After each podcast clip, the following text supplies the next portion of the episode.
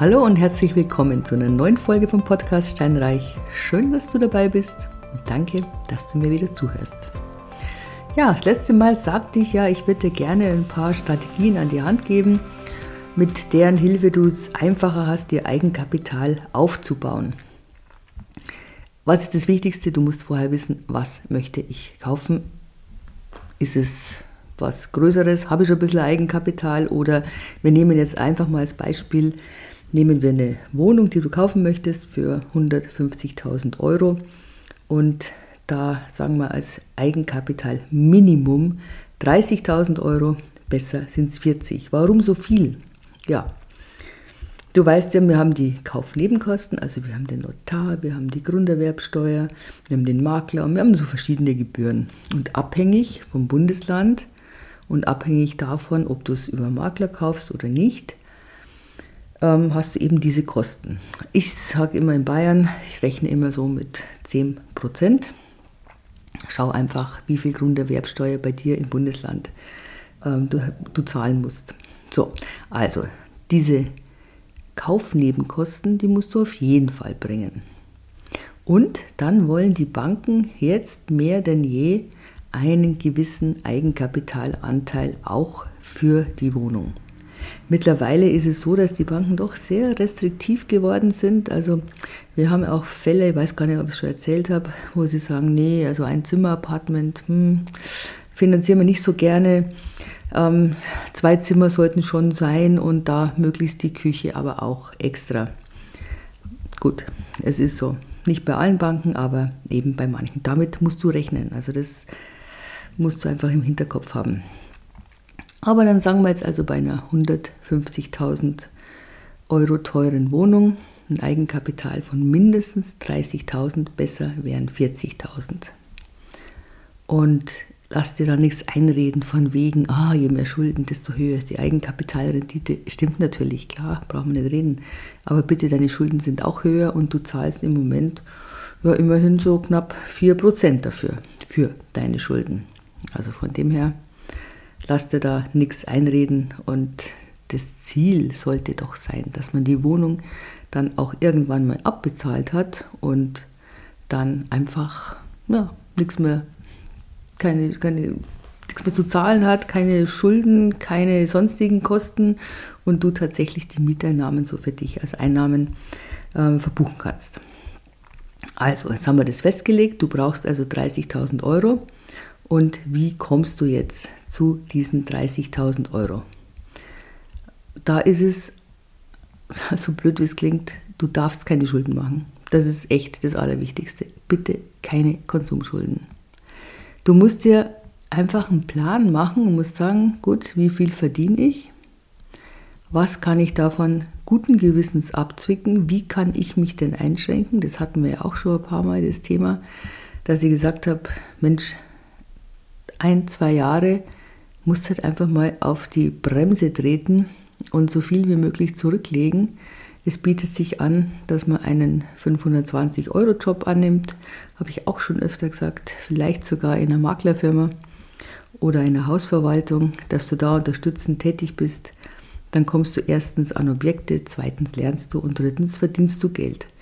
Dieses Geld sollte natürlich in Gänze auf die Seite geschafft werden für dieses langfristige Ziel des Vermögensaufbaus und der schuldenfreien Wohnung. Genau, also das ist so das Erste. Keine Konsumschulden, null, niente. Ich weiß, dass es schwierig ist, gerade wenn man jung ist. Dann zieht man eben aus, dann die erste Wohnung vielleicht und ja, die Möbel, die zahlen sich auch nicht von selber und es werden jetzt weniger natürlich, weil die Zinsen auch bei den Kaufhäusern und bei den Möbelhäusern gestiegen sind, aber in der Regel werden da ganz gute Ratenkredite angeboten. Das machst du alles nicht. Nein, Du setzt dich hin, du nimmst dir vor, du schränkst dich jetzt zwei Jahre wirklich richtig drastisch ein. Dann machst du als nächstes oder eigentlich so als erstes, du machst dir eine Excel-Tabelle. Wirklich so ganz doof, du machst dir eine Excel-Tabelle mit all deinen Ausgaben. Du musst nicht monatlich Haushaltsbuch führen oder was, das ist Quatsch, weil das hält man vielleicht gar nicht durch. Nein, aber du musst dich jetzt einmal hinsetzen und musst schauen. Und zwar ganz ehrlich, ganz ehrlich zu dir selber. Was habe ich an Einnahmen? Was habe ich an Ausgaben? Und das nicht am Monatsanfang natürlich, sondern das machen wir am Monatsende. Und da muss alles rein. Da muss die Versicherung rein und vom Auto, von sonst irgendwas, also die ganzen jährlichen Zahlungen und die halbjährlichen Zahlungen und so weiter. Alles in die Excel-Tabelle. Dazu bitte auch also Einnahmen und Ausgaben, beides. Und wenn du das aufschreibst, dann wirst du feststellen, wie viel man eigentlich ausgibt, so nebenbei, weißt du, für, keine Ahnung, für Kino, Essen gehen, für Lieferservice, fürs Essen. Und da wird dir das so ein bisschen bewusst vor Augen geführt. Und ich kenne einige, die gesagt haben, die haben das gemacht und allein dadurch, dass sie es gemacht haben und sind sie sich dessen bewusst geworden, wie viel sie eigentlich ausgeben, haben sie da schon sparen können und haben gesagt, okay, dann, wenn das so ist, da habe ich äh, Potenzial, wo ich sparen kann und da und da und da. Und das haben die dann auch durchgezogen. Also mach einfach eine Excel-Tabelle und schreib dir deine Einnahmen und deine Ausgaben, die schreibst du dir dann einfach alle auf. So, dann, also das Einschränken von den Konsumausgaben, klar. Ähm, dann ist es so, es gibt welche, die sagen, ja, das gibt doch diese ähm, 30, äh, 50, 30, 20 Regelung. Ja? Die kommt ursprünglich, kommt die von einer Harvard-Professorin, die hat es, ich glaube es war im Jahr 2005 oder was, hat die das veröffentlicht. Und zwar ist es so, von deinem ganzen Gehalt nimmst du 50 Prozent, also von deinem Nettogehalt 50 Prozent und das ist für deine Fixkosten auf einem extra Konto. So. Also sagen wir mal, du hast zweieinhalbtausend Euro netto, dann kommt auf dieses Fixkostenkonto 1250 Euro. Es klingt jetzt momentan viel, 50 Prozent, aber gerade wer jetzt in hochpreisigen Gegenden wohnt, der weiß, dass man da für die Miete leicht mal ja, so zwischen 30 und 35 Prozent schon ausgeben kann. So, dann 30 Prozent, das gehört dir. Das gehört dir für Urlaub, für Essen gehen, für Freizeit, für Sport, für Aktivitäten, etwas, was dir gut tut, für Kleidungskauf, für ja, einfach fürs Leben. Ja, das sind 30 Prozent. Das wären in dem Fall, wenn wir wieder sagen, von 2500 Euro, 250 davon eben für die ganzen Hobbys und Freizeit. Nachdem du ja jetzt gesagt hast, du willst dich jetzt zwei Jahre einschränken und richtig sparen, wirst du schauen, dass du da keine 750 Euro im Monat brauchst, sondern weniger. Und das, was übrig bleibt, kommt dann jedes Monat auf das Sparkonto. Weil 20 Prozent, das ist deine Sparquote. Jetzt ist so, du kannst nicht nur für, die, für den Vermögensaufbau für die Immobilien sparen. Also du brauchst einfach auch ein bisschen Geld. Weißt selber, wenn die Waschmaschine kaputt geht oder sonst irgendwas, das du da noch hast.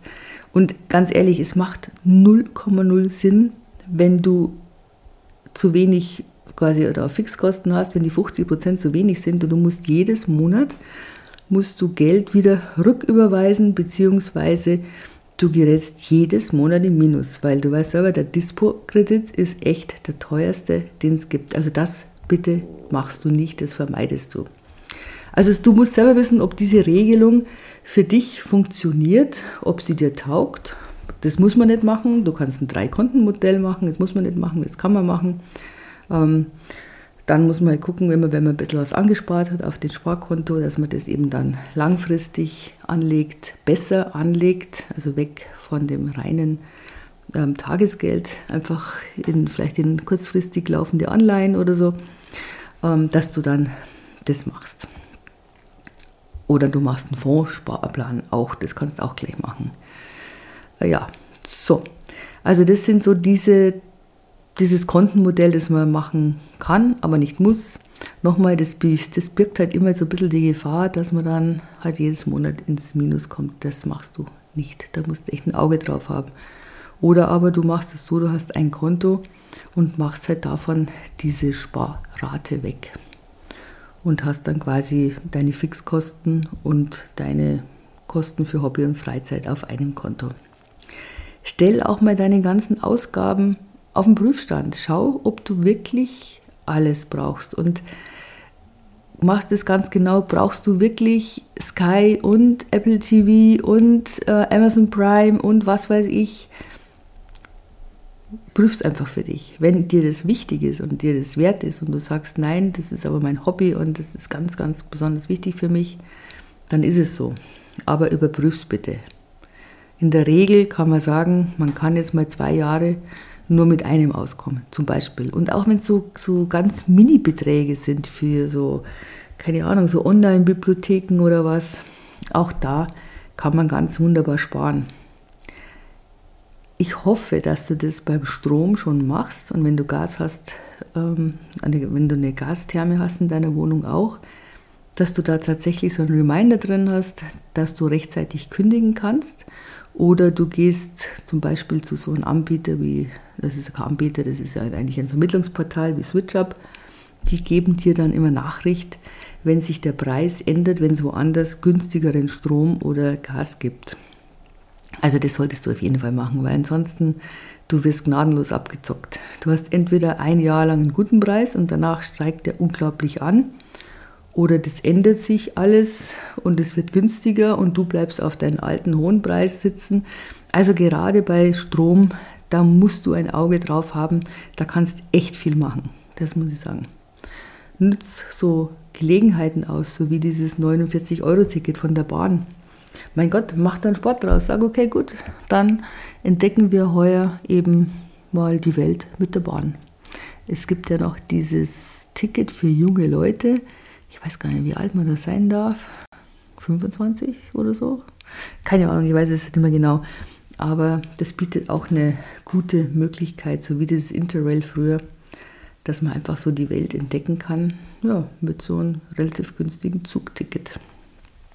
Ja, Bausparer wurde ich kürzlich gefragt.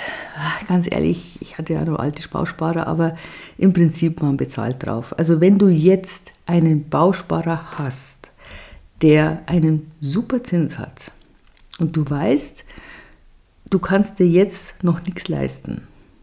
Der Bausparer ist aber schon zuteilungsreif und du brauchst keine Grundschuldeintragung. Das ist meistens dann der Fall, wenn die Kreditsumme unter 50.000 Euro ist. Also sagen wir mal, du hast einen Bausparer in Höhe von 50.000 Euro, davon hast du 20.000 angespart, der Rest der wäre der Kredit ist zuteilungsreif. Du müsstest ja, vielleicht 1,7 Prozent an Kreditzinsen bezahlen. Du musst nichts hinterlegen mit der Grundschuld, sondern du bekommst es so. Dann machst du das so, du holst dir den Bausparer. Das ist doch ganz klar, weil ich meine, da zahlst du 1,7 Prozent zurück an Kreditzinsen. Du hast dein Eigenkapital und wenn du das auch nur für Tagesgeld für ein Jahr anlegst, kriegst du schon 3 Prozent. Ja, also wenn irgendjemand einen alten Bausparer hat und du weißt es, dann sag ihm doch, der soll es so machen. Und einen neuen machen, du kriegst halt null Zinsen beim, beim Ansparen, also wirklich null. Ich glaube 0,5 ist jetzt gerade angeboten worden und du musst eine Abschlussgebühr bezahlen und mein Gott, weißt Du musst, du, musst, du musst ihn ja bespielen, du musst ja einzahlen. Also das heißt, der Bausparer wird in der Regel nicht so hoch sein von der Summe her. Und es, du lässt ja auch keinen aufschwatzen, der jetzt, was weiß ich, 200.000 Euro und höher ist. Ja? Also auf gar keinen Fall, weil da verdient nur einer, das ist der Berater. Also das machst du nicht. Du, du, du kannst ihn ja gar nicht so schnell ansparen. Das ist ja logisch. Überleg mal, 40 Prozent musst du ansparen. Da zahlst du ja ewig ein. Also nee, das machst du nicht. Auf keinen Fall. So, jetzt hoffe ich, dass ich dir ein paar Tipps mitgegeben habe und schau, was am besten für dich passt. Und dann fang einfach an, mach's. Du weißt ja, Erfolg hat drei Buchstaben, T-U-N. In diesem Sinne, einen wunderschönen Abend und noch eine wunderbare Woche Und wenn es dir gefallen hat, freue ich mich über eine 5-Sterne-Bewertung und empfehle mich gerne weiter. Tschüss!